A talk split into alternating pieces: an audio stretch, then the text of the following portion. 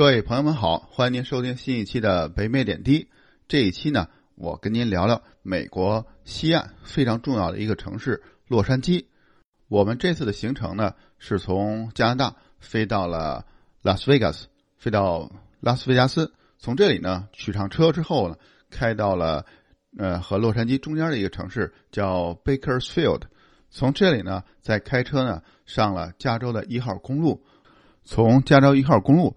开到了洛杉矶，在这个路程当中呢，路过了丹麦村和圣塔芭芭拉。到了洛杉矶之后呢，再去的圣地亚哥，然后再回到了拉斯维加斯。所以我们前两期啊，跟您讲的是在拉斯维加斯看的节目和吃的大餐，还有在圣地亚哥看沙音厅表演的这些经历呢，实际上是我们这段行程的后边的路线。然后这一期呢，我跟您主要聊在丹麦村、圣塔芭芭拉和洛杉矶的这段经历。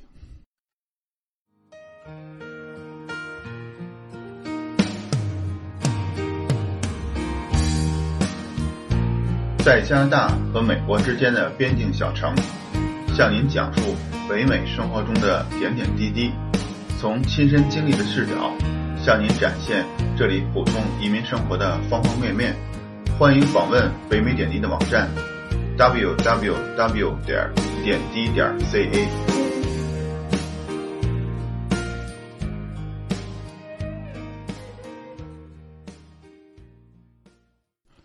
其实呢，我们去丹麦村呀，还真是误打误撞。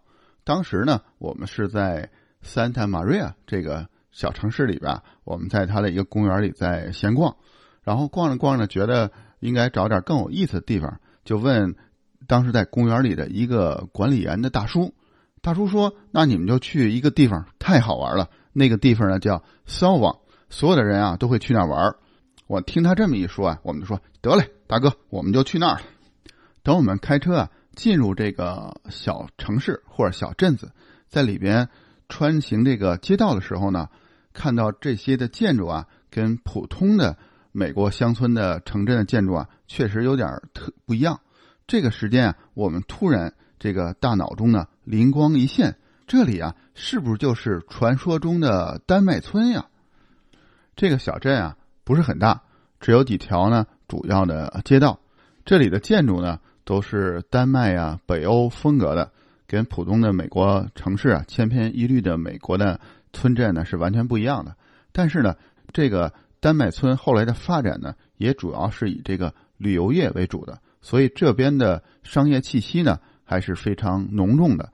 您在这里呢可以看到像安徒生的博物馆，还有在街口的一个小的美人鱼的雕像，但那个实在是太小了，非常的不起眼儿。在这里呢还可以品尝北欧啊丹麦风格的餐厅，有一条街道呢两旁都是餐厅，非常热闹，有很多餐厅呢还要等位。我们也是找了一家非常热闹，然后装修呢也是比较有特色的餐厅的，呃，用的午餐。至于吃的到底是不是北欧风格的这个品菜品呢，自己也弄不清楚。在这种旅游区专门接待以游客为主的餐厅呢，咱就别对它呢有太高的期待，主要吃个开心高兴就行了。在这个镇子上呢，也能看到一个风车，不过这个风车呢，一看就是在旅游区。摆摆样子的这种风格，这和我在荷兰，呃，在呃，我记得是叫小孩堤防那一片区域呢，看到的呃成排的风车呢，感觉肯定是不一样的。总的来说呢，虽然丹麦村这个地方啊，给人的感受是一个商业气息很浓的、专门给游客准备的这么一个小的村镇小镇，但是呢，我还是认为它是在加州一号公路上。一个非常适合歇脚的地方。虽然这里啊离加州一号公路呢有一小段距离，需要拐一个小弯，但是还是非常值得的。上这里歇个脚，吃个午饭，或者呢，甚至在这里呢住宿一晚。因为我看到很多路边的树上都挂有装饰的灯光。如果您是在圣诞前后、新年前后在这里呢，呃，留宿一晚，傍晚的时光呢，您在这里。用完一份略带北欧风格的晚餐，从餐厅出来之后呢，带着微醺的酒意呢，和家人步行在这种北欧风格的街道上面，街道两边的树木呢都点起了装饰的灯光，在这样的气氛下哈，我认为呢是非常符合我想象中圣诞节或新年的样子。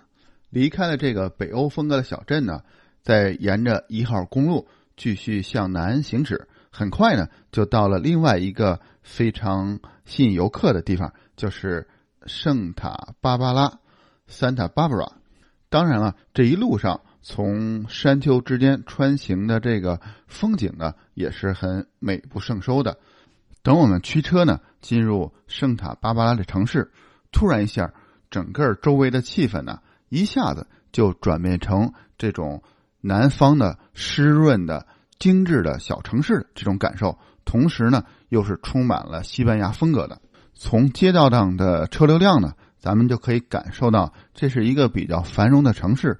但是呢，还得给这个城市规划者呢点一下赞，非常方便的可以找到公共的停车场。把租的汽车安顿好之后呢，我们就又打开了。在街道上闲逛的这种模式，城市中心的这条主街啊，可以一直通到海滩上。同时，这条街道啊，也有非常多的名品的商店。但是这些啊，对我们都不重要了。刚才开车的时候啊，还有一点点小雨。走在这条街上啊，虽然雨已经停了，但是还有一丝丝的凉意。现在最重要的就是找到一家呢星巴克。买上一杯香浓的热的咖啡，这样呢，手里拿着咖啡才能有力气啊，走回刚才的停车场。这条街道啊，其实还是蛮漂亮的。这种西班牙的或者是地中海风格的建筑呢，不由得让行人呢有一种精神放松啊、放慢节奏的感受，跟刚才的的丹麦村呢是有明显的不同的。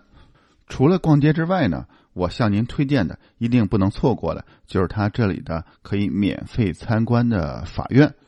一方面呢，是这个法院的内部的装修啊，实在是太漂亮了，太完美了。在它的走廊和过道里面，在这些墙壁上都贴满了布有花纹的瓷砖。这些过道呢，这些装饰呢，不是那种贴金戴银的富丽堂皇，却是呢色彩非常丰富的。让人赏心悦目。进入各个大厅之后呢，还有满墙壁的呃色彩丰富的、非常壮观的壁画。对于像我这样对历史和艺术的修为都有限人来说呢，虽然这些壁画啊，或者是这些呃装饰的花纹呢，我不能说出它的历史、它的呃所代表的含义，但是呢，它很能触动我们的内心。能在我们的心中呢，会产生这么一点小小的涟漪，让您呢内心呢有一点触动。除了这些室内的壁画和过道的瓷砖的图案呢，还有一点呢，您是必来这个呃必来这个法院的原因呢，就是您可以坐电梯呢到五层，在五层呢有一个开放的平台，您可以三百六十度的去环视。整个圣塔巴拉拉的全景，站在这里啊，您环顾整个城市，才能真正的感受到，这真是一个非常非常美丽的城市。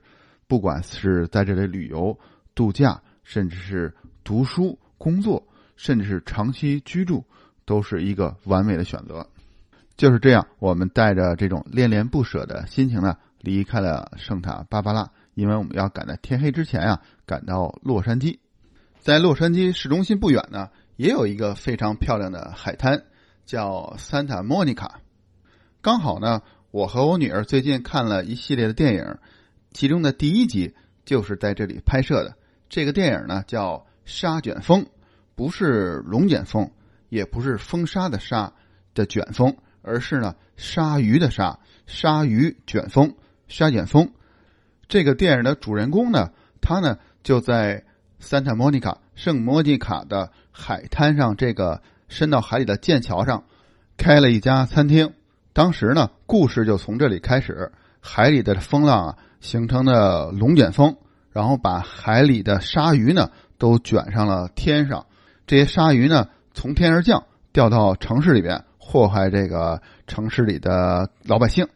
这个电影呢，虽然不是上乘之作，但是情节还蛮紧张的。圣莫妮卡呢，除了有这个剑桥啊，有餐厅啊，有海边的路上的很多的酒吧和餐厅之外呢，呃，还是一个很重要的地点。它呢，就是美国的六十六号公路的终点。六十六号公路的起点呢，就在芝加哥的艺术博物馆的门口，在那里呢，正巧有一个熊猫快餐。呃，六十六号公路起点的那个牌子呀，就在熊猫快餐的门口。从芝加哥出发，一直到加州洛杉矶的圣塔莫尼卡这个剑桥上面，在剑桥上呢，有一个六十六号公路终点的标识。您在这里呢，也有很多人呢在这里照相。你要是时间充裕呢，可以下午就来，在这里呢晒晒加州的阳光啊，在沙滩上打打球啊。我们的行程呢，像往常一样都是很紧张，所以我们是赶到下午快落山之前到这儿的，在剑桥上呢看看这个太平洋的日落，再和这个六十六号终点的牌子呢合影一下。等我们回到这个马路上，岸边的马路上呢，就是天已经黑了。呃，路边的这些酒吧呢，都亮起灯来，呃，游人呢也非常多，都是赶着圣诞节呀、新年假期上这里来度假的。当时啊，街道上的人还挺多的。我们呢，顺着这个人流呢，呃，看着路边这些酒吧呀，还是挺休闲和舒适的。唯一这个地方呢不好呢，就是停车不太方便。所以我们当时来的时候还是呃有点发愁这停车位，但是呢也很幸运，在路边呢找到了一个停车位。虽然它离这个剑桥啊有点远，需要多走几步。您看到现在啊，咱们聊完了丹麦村、圣塔芭芭拉、圣塔莫妮卡，现在呢咱们来开始进入正题，跟您聊聊洛杉矶。第一个要去的呀，肯定就是星光大道。我们从酒店呢一早出发。就直接来到星光大道，因为怕找不到停车位呢，所以我们先通过手机呢预定了一个室内的停车位。走在这条著名的星光大道上啊，除了脚下，呃，密布的五角星的形状，上面刻着明星的名字，除了这个之外呢，这里好像跟普通的商业街呢没有太多本质的区别。唯一有特色的、比较有特色的这个建筑呢，就是。TCL 的剧院，除了在街上呢，经常可以看到像装扮成美国队长、超人，还有呃《星球大战》里边那个楚巴卡。除了这些之外呢，这条街真是跟普通的商业街没有太多的区别，呃，有一点点失望。在别人的指点之下呢，我们坐着电梯到了在杜比剧院旁边的一个建筑的房顶，从这里啊就可以看到非常出名的。好莱坞这个标志了。既然已经来到了星光大道，又看到了山上的好莱坞的标志，就可以告诉别人我已经来过洛杉矶了。但是自己心里呢，却又很清楚的知道呢，自己很难跟这个城市呢产生一个连接。可能呢，不光是洛杉矶，还有一些大城市呢，也是给人这种感受。不管是对游客，还是初来乍到的陌生人。好像很难消除这种陌生感。好在呢，有两个地方可以看到整个城市的全貌。第一个呢是格里菲斯天文台，第二个呢盖提中心美术馆。格里菲斯天文台呢本身就是一个非常宏伟漂亮的建筑，可以在网上找到非常多的天文台本身的夜景的照片。同时呢，也有很多在这里拍摄的。整个洛杉矶夜景的照片，我家呢是一早上来的，但是因为在圣诞期间，天文馆呢是关闭的。站在山顶上俯视下面的洛杉矶呢，您在这里才能真正的体会到洛杉矶呢是一个多么庞大的城市。另外一个看洛杉矶全景的地方呢，盖蒂艺术中心，这里呢也是免费对游客开放的。但是呢，咱们要把车呢先停在下面的一个收费停车场，从这里呢排队乘坐给游客准备的缆车，乘坐缆车呢到达山顶，在山顶啊是一个像建筑群一样组成的院落，每个建筑啊都有自己专门类型的展览。如果您想把这个每个建筑都转一遍的话，也得需要一天的时间。而像我们这种匆匆的游客呢，只能挑一个当时最重要的展览，走马观花的看一遍。幸好呢，我们的运气还不错，当时碰到了莫奈的作品的展览。走出莫奈的展厅呢，来到建筑群的周围呢，在这里呢，也可以俯视山下的洛杉矶。另外一个，在许多攻略上，呃，建议必须去的地方呢，就是比佛利的山庄。这也是一个不好停车的地方。我们呢，在商业街上好不容易呢，才找到一个停车位。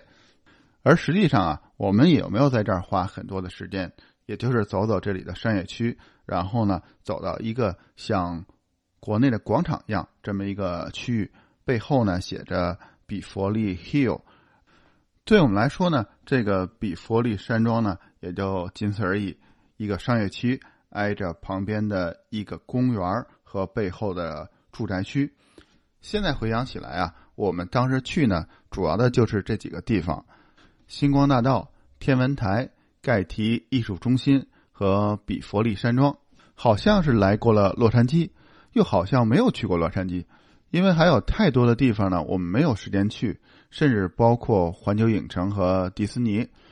就像外国人吃了一次烤鸭呢。再吃过一次火锅，就觉得自己吃过中餐了。但实际当中呢，又有那么多的中餐的品种呢，还没有吃过。洛杉矶呢，就是这么一个地方，对我们这种行色匆匆的游客呢，只是揭开了面纱的一角。对于我们这种陌生人或访客呢，需要长时间的沟通呢，他才愿意，他才愿意呢，揭开整个面纱。这期洛杉矶呢，就暂时跟您聊到这里了。感谢您的收听，呃，欢迎您点赞、转发和评论。下一期呢，我跟您聊聊美国西岸北部的大城市。下一图，好，咱们下期再会。